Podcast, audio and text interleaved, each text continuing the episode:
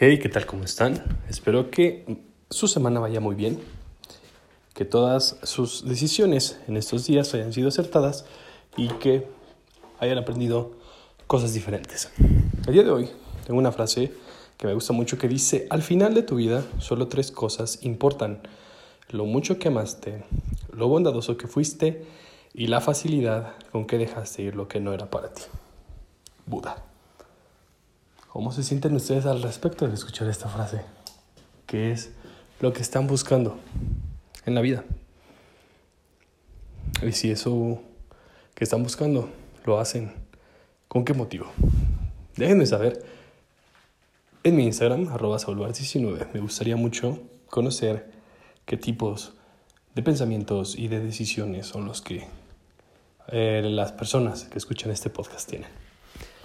En otras noticias, pasamos a nuestro ya bien conocido resumen del mercado.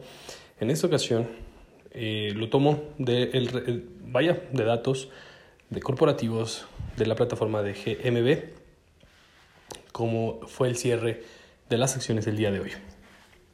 Ya saben que una de las principales herramientas para invertir es la información, así que no dejen de aprender de actualizarse y sobre todo de analizar las compañías. Algo de lo que me gusta mucho de esta profesión, de, de este tipo de trabajo, es que todo el tiempo hay actualizaciones.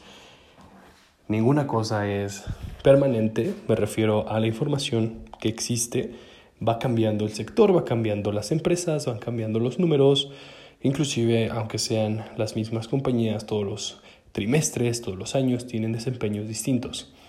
Y eso, para mí, la hace muy entretenida. Así pues, tenemos el día de hoy que las principales bajas en el mercado nacional es Unifin A con menos 5.33%, Creal 5.43% y Sport S con 7.14%. Principales alzas, La Moza 6.12%, Alcea 6.24% y Hixa B 6.31%.